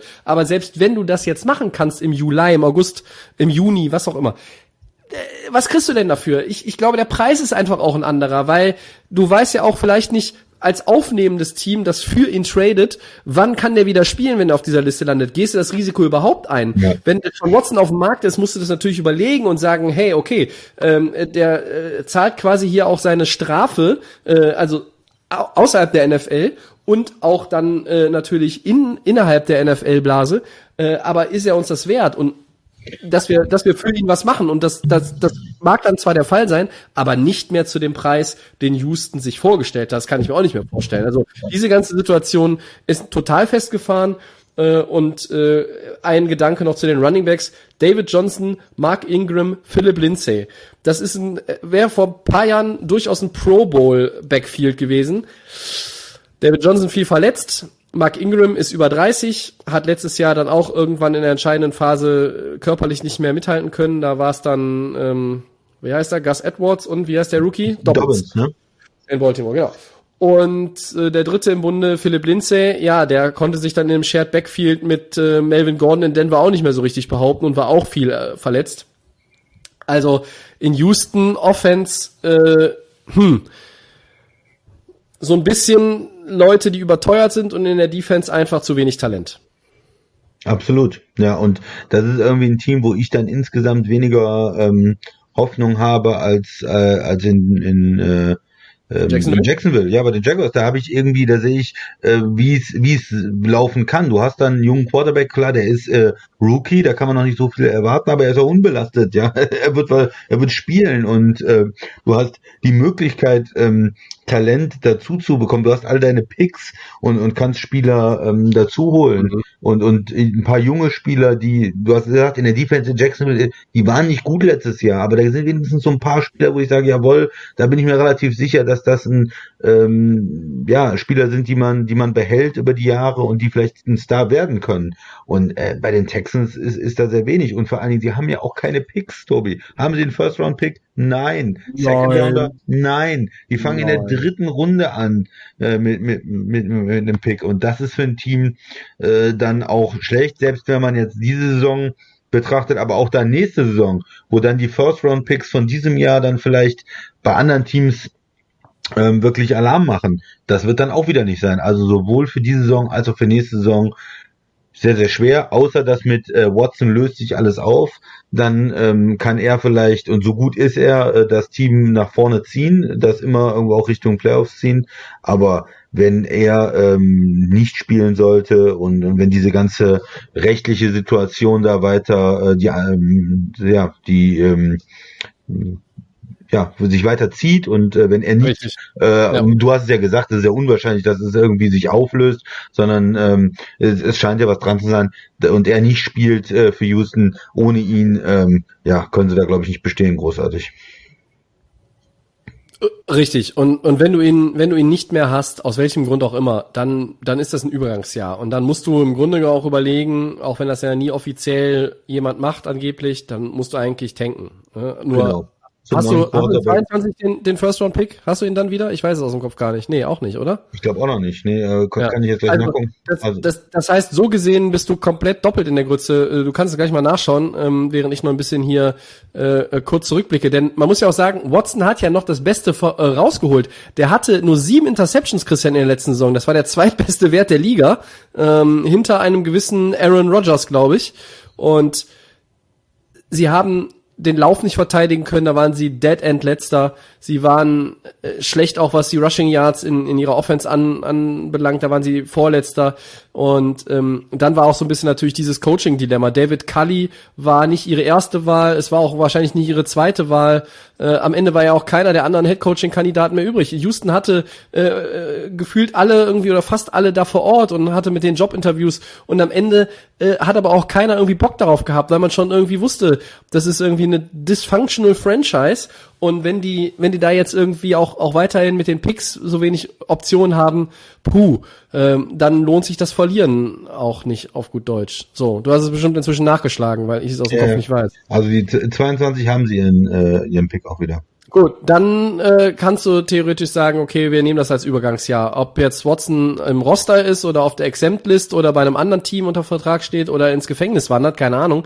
Das ist ja letztlich äh, für die Franchise, ähm, weil auch auch wenn das schon Watson, sagen wir mal, die Hälfte der Saison macht oder oder zehn Spiele, weil er nicht so viel gesperrt wird oder aussetzen muss oder weiß der Kuckuck ja, aber mit der Defense, Christian, da, da, das wird nicht besser. Und, und die Offense, Running Backs, ja, du musst halt mit den Running Backs was machen und das sind irgendwie auch Moves, äh, wo man sagen kann, vielleicht zahlt sich das aus mit einem Lindsay und einem Ingram noch zusätzlich zu David Johnson. Das ist halt irgendwie, du hast drei verschiedene Running Backs, sind auch irgendwo verschiedene Typen von ihrem Stil her, aber boah, nee. Also Houston, ähm, für mich auch ein Kandidat, äh, also, oder für mich der Kandidat letzter Platz in der Division. Ja, ich denke auch. Also nochmal das äh, für den Tansel, äh, das war der 20 First Round Pick. Und 21, 21, ja. 21 und 21 Second Rounder. Und jetzt haben sie es aber auch geschafft dann nach dem Draft und sind ja. die sind die Picks los. Ähm, ja, also ich denke auch, ähm, wenn man äh, kommt natürlich auf die äh, die Sean Watson Situation an, aber wenn er nicht spielt, äh, letzter Platz in der Division. Ja, ich würde auch fast sagen, es kann auch sein, dass sie mit ihm letzter werden, aber. Ja, gut, ich meine, sie waren jetzt auch nur 4-12. Ähm, mhm. Ja, aber da hat man immer noch, dann muss man sagen, Jacksonville mit einem Rookie, hm, da würde ich dann vielleicht doch noch sagen, dass äh, Deshaun Watson da ein paar Siege holen kann, einfach auf seiner, ähm, ja, mit seiner Klasse. Da ja. würde ich sagen, wäre es vielleicht knapp, aber wenn, wenn er nicht spielt, dann auf jeden Fall. Letztes Jahr vier Siege, zwei gegen Jacksonville, einen gegen Detroit und einen gegen New England vier Non-Playoff-Teams. Beweisführung abgeschlossen. ja, dann machen wir weiter, wenn du nichts mehr zu Houston hast. Ich äh, ja, nö. Reicht mir mit Houston. Werd, werd schon, werd schon ganz, äh, weiß nicht, deprimiert, wenn ich noch mehr über die Houston Texans reden muss. Das ist ja furchtbar. Ähm, also bei Jacksonville hat man tatsächlich, wie du sagst, irgendwie mehr Hoffnung. Wir gehen weiter und schauen in Richtung äh, obere Hälfte der Division. Mhm. Die Colts aus Indianapolis. Yes. Die waren 11-5, haben die Wildcard Round erreicht. Es war eine gute Saison, aber es war eben nicht die Super Bowl Teilnahme, die sie mit Philip Rivers sich erhofft hatten, weil sie ja eigentlich auch eine eine Top 10 Defense haben und auch in der in der Offense viele Bausteine beisammen haben, um weit zu kommen. Junges Team, ein talentiertes Team. Ähm, aber sie waren immer in L5. Es war trotz alledem eine brauchbare Saison. Wie bewertest du denn das im Nachgang, was Indy da abgeliefert hat? Ja, es war irgendwie okay. Also erstmal muss man sagen, es ist ja ein Team, was eine, äh, eine gewisse Konstanz hat. Ne? Äh, äh, mit, mit Frank Reich da jetzt die letzten Jahre gearbeitet und mhm. äh, wir, wir sagen immer eine gute Defense und, und die sind ja auch gut insgesamt, weil sie viele Draft-Picks auch äh, richtig gemacht haben über die Jahre und so ein Team aufgebaut haben irgendwo, in die O-Line investiert haben und äh, vieles richtig gemacht haben einfach. Und ähm, man hätte jetzt in den letzten zwei Jahren vielleicht noch sagen können, sie hätten mehr Geld investieren sollen. Sie waren da manchmal ein bisschen konservativ, äh, haben nicht so viel gemacht. Vielleicht wollen sie auch nicht so viel Cash ausgeben. Ähm, da war vielleicht noch mehr der Sprung drin. Aber ein Team, das trotz dieses ähm, Retirements ja von Andrew Luck äh, das war ja, wäre für viele Teams ein absolutes, ähm, ja, ein absoluter Blau gewesen, wenn dieser Franchise-Quarterback, den du hast, einfach nicht mehr spielen kann, nicht mehr spielen will und ähm, das haben sie aber trotzdem ja ganz gut gemeistert. Und ja, Philip Rivers, war das Experiment jetzt erfolgreich oder nicht? Ähm, ich würde sagen, es war okay. Ne? Es war äh, ja. war kein totales Desaster. Er hat ja ordentlich gespielt und aber es war auch nicht so, wie du ja, man äh, Richtung Super Bowl, da war man auch relativ weit von entfernt. Man hat das Gefühl, von den Chiefs ähm, ist man ein Stück weit weg, Bills. Also es gibt stärkere Teams in der AFC momentan und ähm, deshalb haben sie ja auch jetzt äh, auf Quarterback eine andere Option. Carson Wentz erstmal äh, jetzt äh, geholt. Das heißt, da ist jemand, der haben wir gesehen, der kann gut spielen und wir haben aber auch gesehen, der kann sehr schlecht spielen. Also eine, eine, eine Menge Möglichkeiten jetzt. Äh, ist Frank Reich der äh, Wentz-Flüsterer? Kriegt er ihn wieder hin? Äh, kriegt er ihn auf das Niveau? Ja, was er mal hatte, oder ist es einfach ähm, ja nur eine Übergangssituation? Draften sie vielleicht auch noch einen anderen Quarterback ähm, trotzdem, den sie da irgendwie im Hintergrund aufbauen wollen? Ja, wird, wird man sehen. Also ich denke schon, dass sie erstmal Carson Wentz jetzt die Chance geben, aber er muss natürlich besser spielen als letztes Jahr. Das war letztes Jahr in, in Philly nichts und ähm, ich bin sehr gespannt. Äh, diese, diese Connection Quarterback Coach, was das für einen Einfluss auf sein, sein Spiel hat. Ähm, wie sieht sonst in der Offense aus? Die O-Line ist gut, äh, ähm, Kelly ist ein guter Center, äh, Quentin Nelson muss man nennen, Top Guard, Brandon Smith als Right Tackle ist, ist in Ordnung. Äh, sie haben jetzt die Lücke äh, Left Tackle, das ist auch eine Need-Position, denke ich, wirst du auch haben im Draft. Da, da müssen sie ja. eigentlich einen neuen Left Tackle jetzt ähm, hochdraften. Die Left Tackle, die sind ja schwer zu bekommen, äh, vor allen Dingen in späteren Runden. Du brauchst ja die Athletik da auch. Ähm, und da werden sie wahrscheinlich relativ früh äh, sich für den Left Tackle entscheiden. Also die Colts ein Top-Kandidat äh, für, für diese Position, dass sie da früh im Draft zugreifen. Ähm, ja, sonst T.Y. Hilton haben wir auch beim letzten Mal, glaube ich, besprochen, dass sie ihn äh, nochmal verpflichtet haben, dass er jetzt in Indy bleibt. Und äh, von daher Kontinuität, äh, äh, Kontinuität in äh, bezüglich der Wide Receiver auch.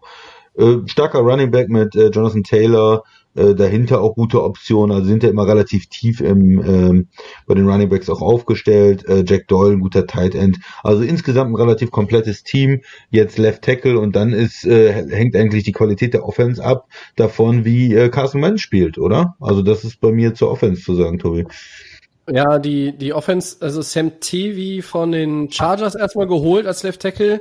Ich glaube aber nicht, dass ja. der Kollege derjenige ist, der es dann da der richten soll. Cristonzo ist, hinterlässt eine Lücke, reißt eine Lücke in die O-Line. Ja, das ähm, ist da, da, muss was, da muss was passieren. Ja.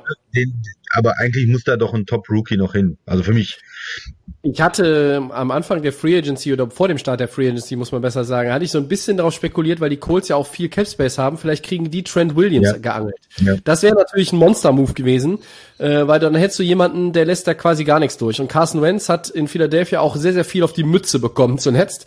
Und der geht da jetzt auch nicht hin, wenn die dann, wenn die dann da irgendwie mit einem No-Name Left Tackle, glaube ich, äh, operieren. Dann sagt er auch, äh, Frank, ist ja schön, dass wir wieder zusammenarbeiten, aber wen stellst du mir denn da vor die Nase? Also da brauche ich was Besseres und da hätte dann auch ein Carsten Wentz absolut recht, meiner Meinung nach. Ähm, ich bin sehr, sehr zuversichtlich, dass Frank Reich der Wentz-Flüsterer ist, wie du es so schön sagst. ähm, ich bin da sehr optimistisch, weil ähm, weil er, weil er ja äh, diesen, diesen perfekten Start zur, zur Karriere von Carson Wentz mit zu verantworten hatte in Philadelphia als, als Coordinator. Und äh, äh, vielleicht braucht, muss Carson Wentz nicht auf dem MVP-Level spielen, wo er in Philly in diesem ein, in ein Jahr war, bevor er dann sich verletzt hat. Ähm, aber er braucht natürlich so eine Saison, sage ich mal, so 30, 32 Touchdowns, mehr als 10 Interceptions sollten es dann bitte nicht sein äh, und, und einfach halt auch solide, weil Indy kann, kann laufen, Indy hat eine gute Defense. Es ist jetzt nicht so wie ähm, bei Deshaun Watson, dass der quasi das für jeden Sieg alleine verantwortlich zeichnen muss, sondern da kann Carson Wentz Carson Wentz sein. Ich glaube, das funktioniert. Ähm, wenn es nicht funktioniert, haben sie, ich glaube, er heißt Jacob Eason, äh, den haben sie ja, ja auch noch Ja, ja Viertrunden-Pick, aber ja. Letztes Jahr. Vielleicht gucken sie sich den sonst nochmal an und wenn die dann halt feststellen innerhalb von einer Saison, hey, Wentz ist es nicht, Eason ist es auch nicht, dann kannst du nächstes Jahr halt vielleicht sagen, okay, wir wollen im Draft hochtraden, weil selbst wenn du mit diesen beiden Quarterbacks ähm, irgendwo eine Bauchlandung hinlegst, wirst du keinen Top Ten Pick haben, denn dafür sind die Colts als Team zu gut. Äh, die sind schlechtestenfalls ein, ein 9-8 Team in dieser Saison, ähm, glaube ich. Normalerweise hätte ich jetzt 8-8 gesagt, aber diese 17 Spiele Regular Season bringt mich komplett durcheinander. Ja, mich auch, ja. Da muss man sich erst dran gewöhnen. Das ist richtig. Nächstes Jahr um die Zeit haben wir uns dran gewöhnt. Ganz sicher. Also, äh, Indy wirklich, ja, ich bin immer noch positiv gestimmt, dass die, dass sie da mal angreifen können in der AFC. Ob es für den Super Bowl reicht, weiß ich nicht. Äh, wenn, wenn alles top läuft und die jetzt auch noch einen guten Draft haben, äh, könnte ich mir vorstellen, dass sich äh, da auch einige Stimmen schon wieder sammeln, die sagen, hey, ja, äh, warum nicht, warum nicht? Äh, letztes Jahr einfach auch äh, gut. Turnover Differential waren sie mit plus 10, Platz 2 in der Liga. Ähm, die waren in den Statistiken überall eigentlich, wo es wichtig ist, in den Top 10. Das war ein wirklich gutes, gutes Footballteam. Und sie haben auch ihren Defensive Coordinator Matt Eberfluss behalten, der ja auch als Kandidat galt, irgendwo vielleicht einen Head Coaching Job zu übernehmen. Der bleibt in Indy. Das kann kein Nachteil sein. Und ähm, ja, wo, wo, wo musst du nochmal nach, nachbessern? Left Tackle hast du schon gesagt, Christian. Ähm, Edge Rusher, Safety sind so Positionen, wo ich vielleicht nochmal ein bisschen mehr sehen möchte. Ähm, ja, also ich würde sogar ähm, nach Left Tackle, das ist so die Position für die o für die Offense und dann würde ich auch eher in die Defense investieren, weil ja. du, du hast schon, die waren eine gute Defense in den letzten Jahren, aber ich sehe da auch nicht, also schon Talent, einzelne gute Spieler und und insgesamt haben sie ähm, sag ich mal, das System gut gespielt, gut gecoacht, aber ich hätte da auch noch mal gerne so zwei, drei äh, zusätzliche Impact-Spieler, ne? Also so ein Pass-Rusher zum Beispiel. Wer ist der Top-Pass-Rusher? Der Forrest Buckner, super Tackle, Inside, aber was ist so, ähm, was kommt von außen? Und das geht ihm völlig ab eigentlich. Bitte? Das geht ihn ja völlig ja, genau. ab eigentlich. Und äh, Darius Leonard ist ein, ein, super Linebacker, aber ja, Safety hast du gesagt. Also es sind so schon noch Positionen in der Defense, wo man noch besser werden kann. Man hat so ein Grundgerüst einfach äh, mit, mit guten Spielern, aber man kann da durchaus noch auch einige Positionen verstärken. Das ist richtig. Also wenn ich, wenn ich so Leute sehe wie ähm, Darius Leonard ist einer meiner Lieblingslinebacker. Ich sehe auch Bobby Okereke äh, richtig gut. Ich sehe auch Grover Stewart als brauchbar und, und DeForest Buckner muss man nicht drüber reden. Ähm, ich glaube, diese Defense ist zwei gute Picks oder zwei gute Verpflichtungen ja, ja. davon entfernt, eine absolute, absolut dominante Defense der NFL zu werden. Vielleicht auf dem Niveau, wo Jacksonville mal war, vielleicht auf dem Niveau, wo Baltimore häufig ist. Ähm, vielleicht auf dem Niveau, auf dem ähm, oder ähnlichen Niveau, auf dem sich die Rams zuletzt auch bewegt haben. Also das, das kann, da, da fehlt bei ihnen nicht so viel. Äh, und deshalb bin ich halt auch davon überzeugt, dass diese Wentz-Nummer funktioniert, weil du brauchst vor allem keine 45 und 7 Saison. Also dieses 30 und 10 irgendwie so in dem Bereich, das, das könnte, das ist auch schon viel verlangt, weil danach sah der ja zuletzt nicht aus. Aber ich glaube, dass bei, bei Indie eigentlich alles möglich ist und dann haben sie natürlich noch ihre Geheimwaffe. Respect the Specs äh, mein Lieblingskicker Rodrigo Blankenship. Ja, der ballert alles äh, durch die Maschen, wenn es denn sein muss. Und ganz, ganz außen bei den Draft Needs oder Team Needs sehe ich auch noch vielleicht Receiver, weil Hilton ist in die Jahre gekommen. Zach Pascal, Pittman, Paris Campbell, das sind alles, ich halte von denen relativ viel, aber das sind jetzt alles keine Nummer 1 Receiver bisher, ja. Und, und wenn du vielleicht ähm, da noch mal eine Ergänzung hast, äh, könnte das auch nicht schaden. Ähm, aber ja, alles steht und fällt letztlich, glaube ich, mit der Entscheidung jetzt im Draft, was machen sie mit Left Tackle. Finden sie da jemanden, der Carson Wentz auch gut beschützen kann, der in diese O-Line gut reinpasst, dann ist das ein immenser Vorteil. Und ich würde das mal äh, fast, fast als, das ist der Unterschied zwischen einer 10-7-Saison und, und einer 12-5-Saison. Also ein guter Left Tackle. Ich glaube, das macht schon bei den, bei diesen Colts zwei Siege aus. Minimum. Und du siehst sie relativ hoch. Du bist optimistisch. Ich sehe die Colts in den Playoffs. Ich weiß aber nicht so recht. Also heute kann ich möchte noch keine Prognose abgeben, wie weit sie kommen. Aber in hm. die Playoffs kommen sie. Da bin ich mir sicher. Ja, da möchte ich erstmal Wenz sehen, wie er spielt. Also, nee, ja, ich bin da zuversichtlich. Du bist natürlich vorsichtig, aber du siehst den Carson Wentz von Philly im letzten Jahr in einem völlig nicht funktionierenden Team, mhm. wo alles, die den, den Bach runtergegangen ist und dann sagst du, okay, dieser Wenz, wenn der nach äh, Indy kommt, dann können die auch das Licht ausknipsen. Nein, nein, der, es wird, es wird ein besserer Carson Wentz. Dann sprechen wir mal über die Titans und, und schauen, ob die Colts denn auch die Division gewinnen können, Tobi. Äh, fang du doch mal an. Ich habe jetzt die ganze Zeit immer angefangen, dann darfst du erstmal zuerst über die Titans sprechen. Ja, wie äh, waren wie die Colts L5, wie die Colts in der Wildcard Round ausgeschieden, wenn ich das richtig in Erinnerung habe. Und ich glaube, um das schon mal vorwegzunehmen, das wird zwischen den beiden eine enge Kiste. Beide sind in der Lage, die Division zu gewinnen. Ähm, ich sehe aber beide nicht so stark, dass man jetzt gegenüber den Chiefs oder anderen Teams in der AFC vielleicht sagt, ey, die holen äh, hier das First Round bei oder so. Also die werden nicht der Nummer 1 Seed der AFC. Dafür äh, ist dann vielleicht auch ein bisschen zu viel, also es ist einfach auch zu eng ähm, im, im internen Duell. Was mich begeistert hat bei Tennessee, muss ich sagen, die haben ja erstmal ihr gutes Vorjahr bestätigt in meinen Augen. Es ging nicht ganz so weit in den Playoffs wie davor. Da waren sie im Title Game, ja. aber ähm, sie haben wieder die Playoffs erreicht, sie haben die Division gewonnen, sie haben eine gute Saison gezeigt. Auch Ryan Tannehill hat das bestätigt. Das war ja auch so eine Frage, die wir aufgeworfen haben. Derrick Henry war gut. Äh, nicht äh, zuletzt wegen Henry waren sie das zweitbeste Rushing-Team mit über 160 Yards pro Partie. Ja. Sie hatten die beste Turnover Differential, das heißt, sie gehen sehr pfleglich mit dem Football um. Ähm, sie erzielen die zweitmeisten Touchdowns pro Spiel in der letzten Saison hinter den gewissen Green Bay Packers, äh, die 4,1 hatten, die Titans 3,7. Und äh, mir hat dieses äh, Team auch, auch einfach imponiert wieder, weil sie gut gecoacht sind. Ähm, wir haben über Matt Patricia in Detroit uns köstlich amüsiert und äh, ausgiebig ausgelassen und wir haben aber Mike Rabel auch immer wieder gelobt auch aus diesem Patriots Coaching Tree und, und der macht einen guten Job. Und ähm, ja, bei den Titans sehe ich, muss jetzt mal auch den Kader mir schnell ja. aufrufen, ich, ich sehe da eigentlich jetzt keinen Grund, warum es bei denen äh, richtig bergab gehen sollte. Äh, es äh, wird ein enges Ding mit den, mit den Colts um den Divisionssieg. Es ist kein Umbruch da. Es ist jetzt nicht so ein Team, was im Umbruch ist. Sie haben sehr viel Kontinuität. Henry ja. weiter spielen, Tannehill wird weiter spielen. Äh, die die O-Line ist grundsätzlich im, im Großen und Ganzen intakt.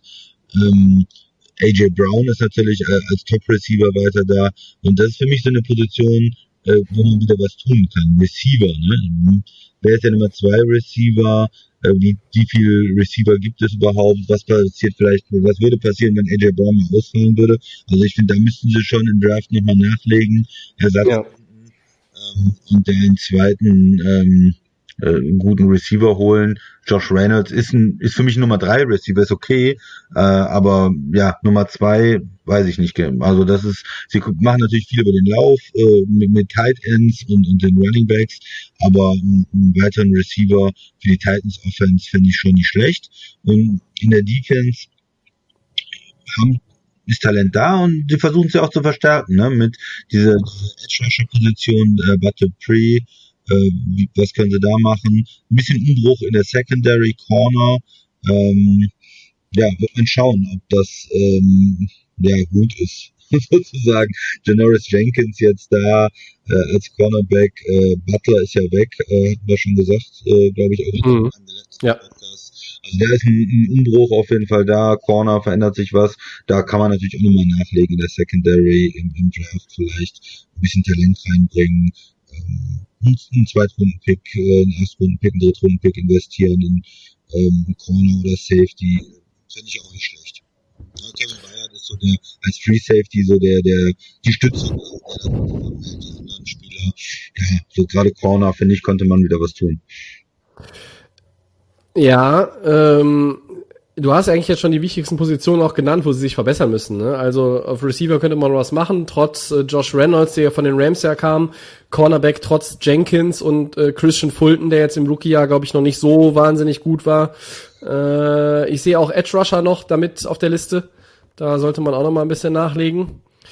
Ähm, also Dupree haben sie ja gemacht, das ist ja eigentlich der, einer der top ja, ja, aber er ist natürlich auch irgendwie so ein bisschen so, ein, so eine Art Twitter, ne? Weil er auch als Linebacker äh, dann mhm. eher auch mal sich, sich fallen lässt. Also ähm, äh, der, der, der klassische, nee, der Kla ja, der klassische Edge Rusher ist er dann vielleicht nicht, ne? Und äh, ich sehe aber trotzdem positiv, dass Tennessee da irgendwas getan hat. Ne? Also sie haben das nicht einfach so jetzt in der, in der Free Agency äh, beiseite geschoben und, und irgendwelche Positionen adressiert, wo man sagt, hey, äh, das ist ja eigentlich, äh, warum machen die das um, um, jetzt, jetzt da irgendwie was?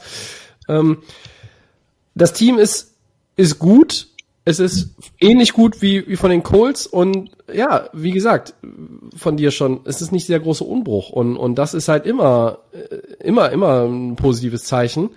Ähm, ich hätte das von, von ein paar Jahren gar nicht für möglich gehalten, dass, dass die Tennessee Titans irgendwie mehrere Jahre hintereinander in die Playoffs kommen und irgendwo auch ein, ein ernstzunehmendes AFC-Team sind. Das, Konstant sind auch, ne?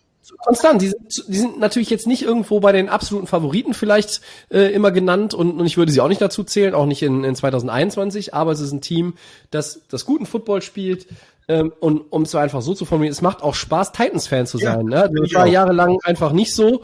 Und da hat sich jetzt einfach auch ein, da ist ein Wandel, ähm, der da stattgefunden hat, angekurbelt von Mike Rabel und natürlich, weil Derrick Henry ähm, spätestens nach dem Abgang von DeMarco Murray, wo er endlich dann der Featured Back wurde, durchgestartet ist. Tannehill, dieser Move äh, für Mariota, das war so ein hm, okay, ist das eine Verbesserung, äh, war die erste Frage bei vielen Experten, als dieser, als dieser Tausch kam, äh, beziehungsweise dieser Move. Und, und das hat sich ja als, als, als, als eine perfekte Lösung eigentlich entpuppt. Und äh, Tennessee hat sehr, sehr viel richtig gemacht. Ich bin auch gespannt, was sie im Draft machen, weil da äh, ist natürlich jetzt noch die Möglichkeit, irgendwo nachzulegen, vielleicht äh, Edge Rusher, vielleicht äh, Cornerback, ähm, ich glaube, dass sie das eher noch äh, ins Auge fassen als Receiver, eben weil sie halt AJ Brown haben und mit Reynolds schon nachgelegt haben, der vielleicht nicht ganz so gut ist wie Corey Davis, der ja weggegangen ist. Ja. Aber äh, du hast du zumindest schon mal auch ein bisschen reagiert und du sagst es ja, es wird viel mit den Tight Ends operiert. Es geht sowieso viel über den Lauf bei Tennessee.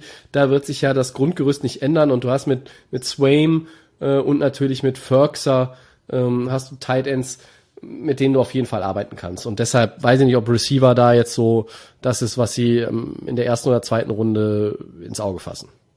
Ja, und was ich noch sagen wollte, ich finde das auch, die sind äh, spektakulär geworden, ja vor allen Dingen durch äh, Derrick Henry und die sind nicht mehr diese, wir mogeln uns durch äh, 8-8 äh, Mariota Titans, sondern sie sind die in den letzten zwei Jahren die spektakulären äh, Titans geworden, ne? die die ähm, offensiv starken, spektakulären äh, Titans und das äh, ja, macht schon Spaß, auch als neutraler Fan, äh, sich die anzuschauen. Mhm. Ich möchte mich ja nicht festlegen, wer von den beiden die Division gewinnt. Würdest du heute vor dem Draft schon eine Prognose abgeben wollen? Ja, ich bin im Moment noch bei den Titans eigentlich, äh, nicht so sehr bei den Colts, weil mir ähm, diese Kontinuität gefällt von den Titans.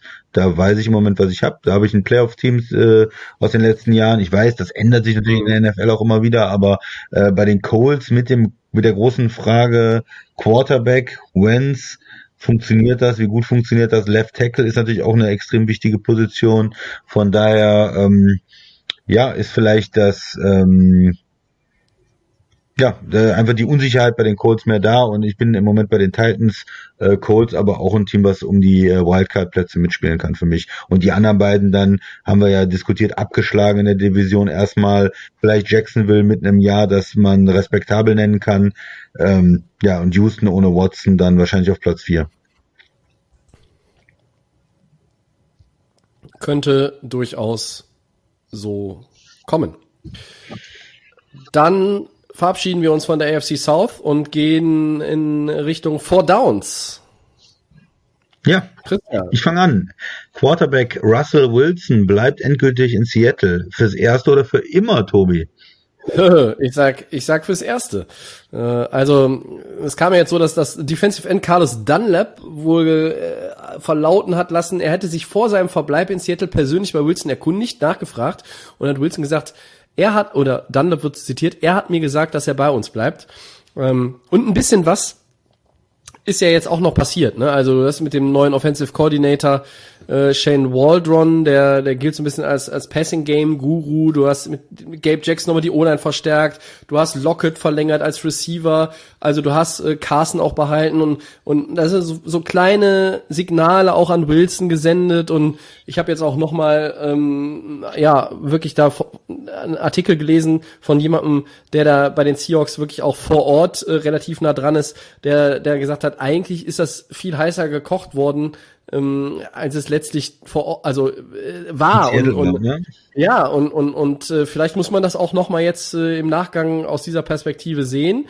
Ich fand den Hype spannend, ich fand das interessant, das hat Bock gemacht, darüber zu diskutieren.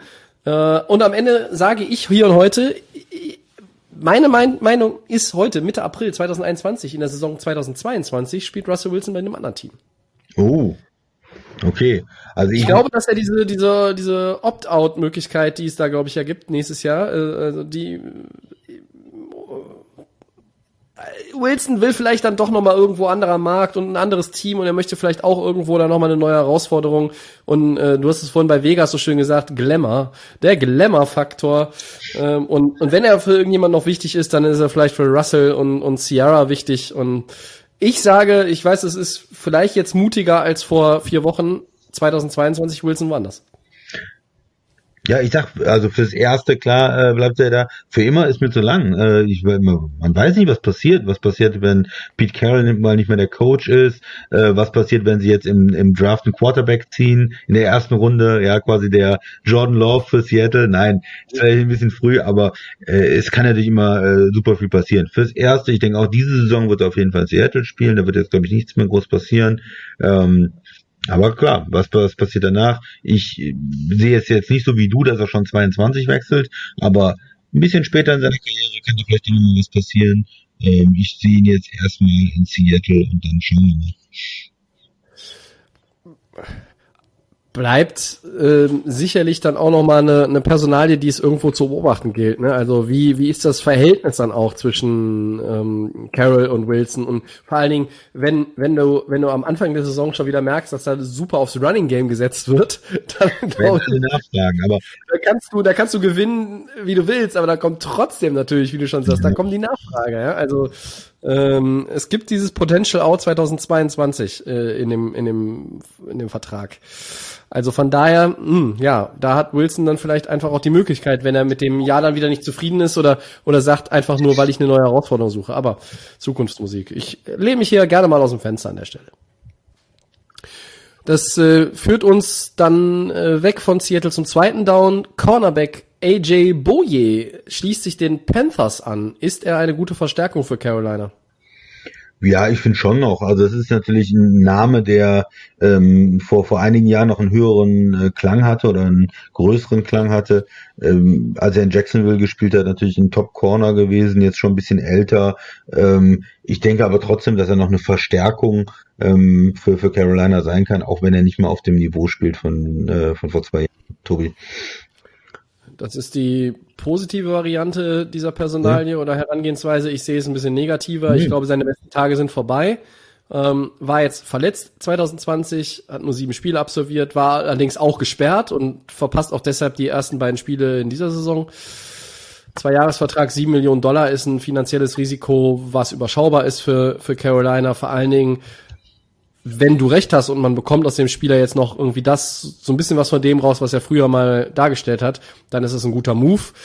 Aber ich könnte mir schon vorstellen, dass es einfach, also früher hätte man über die Personalie in der Headline diskutiert im Podcast hier bei uns und, und gesagt, hey, okay, das ist, was ist das für ein Move und geiler Spieler, geiler Cornerback. Aber das ist ja irgendwie nicht mehr in meinen Augen.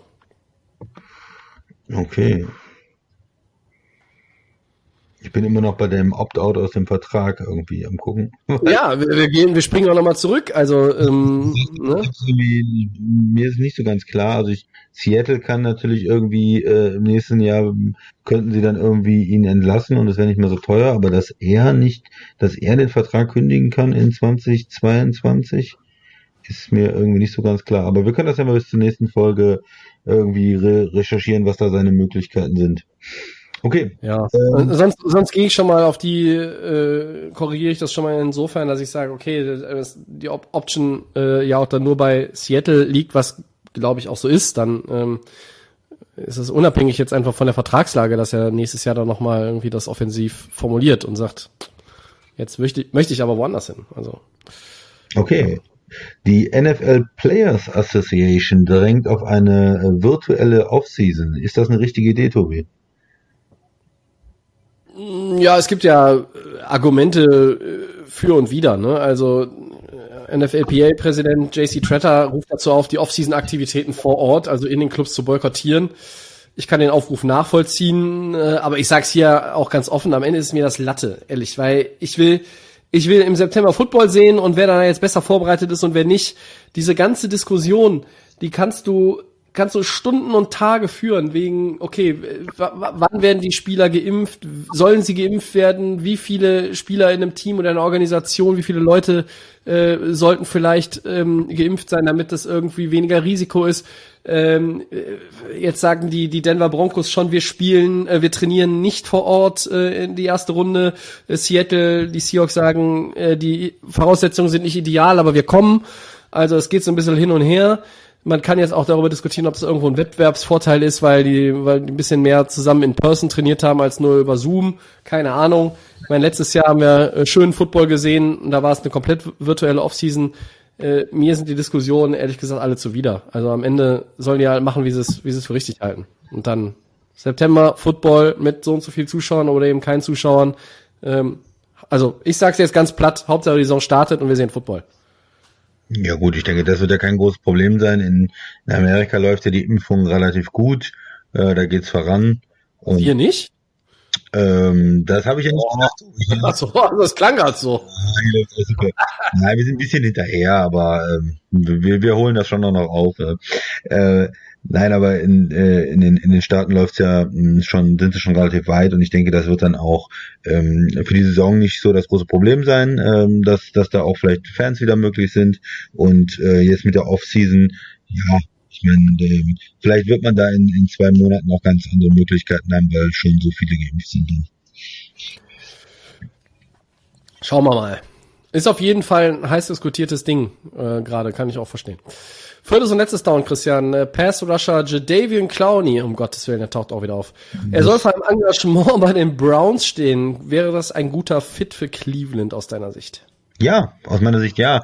Äh, ich finde, wenn er, wenn er der dein Top Pass Rusher ist, dann ist das vielleicht ähm, nicht die beste Rolle für ihn. Er ist ja extrem gut, normalerweise auch gegen den Lauf, ähm, Tackles for Loss, äh, ist aber als als Pass Rusher hat er nie die 15 Sack-Saison bis jetzt. Äh, er ist gut, aber nicht großartig als Passrusher. Und wenn er da deine Nummer zwei ist, äh, hinter Miles Jarrett, dann ist das doch geil. Also dann hast du jemanden, der sehr, sehr gut gegen den Lauf ist und auch trotzdem noch was gegen den Pass macht. Und wenn du da zwei starke Spieler von den beiden Seiten hast, ist es für die Browns wäre das, glaube ich, richtig, richtig gut. Also den Fit finde ich sehr gut.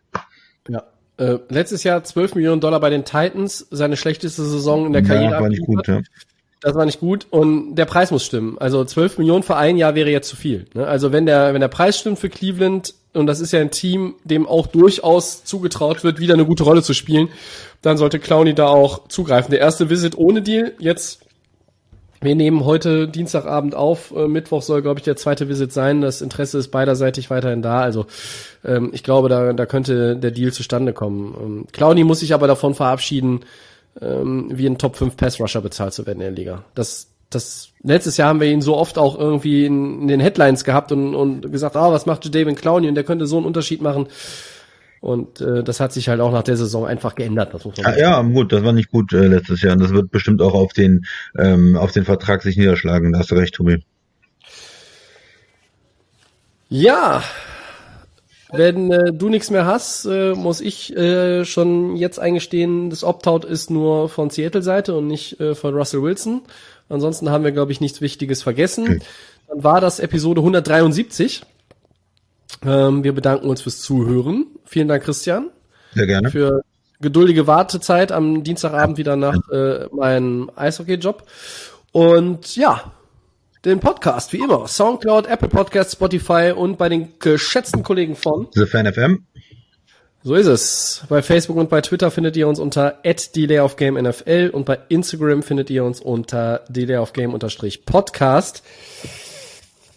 Nächste Woche gibt es Episode 174. Die 175. ist dann wahrscheinlich, wenn ich das jetzt im Kalender richtig überblicke, der äh, Dreimann-Mockdraft mit dem Max. Datum geben wir euch noch bekannt werdet ihr nicht verpassen. Und einstweilen, schöne Woche. Wir sind raus. Bis dann. Ciao, ciao.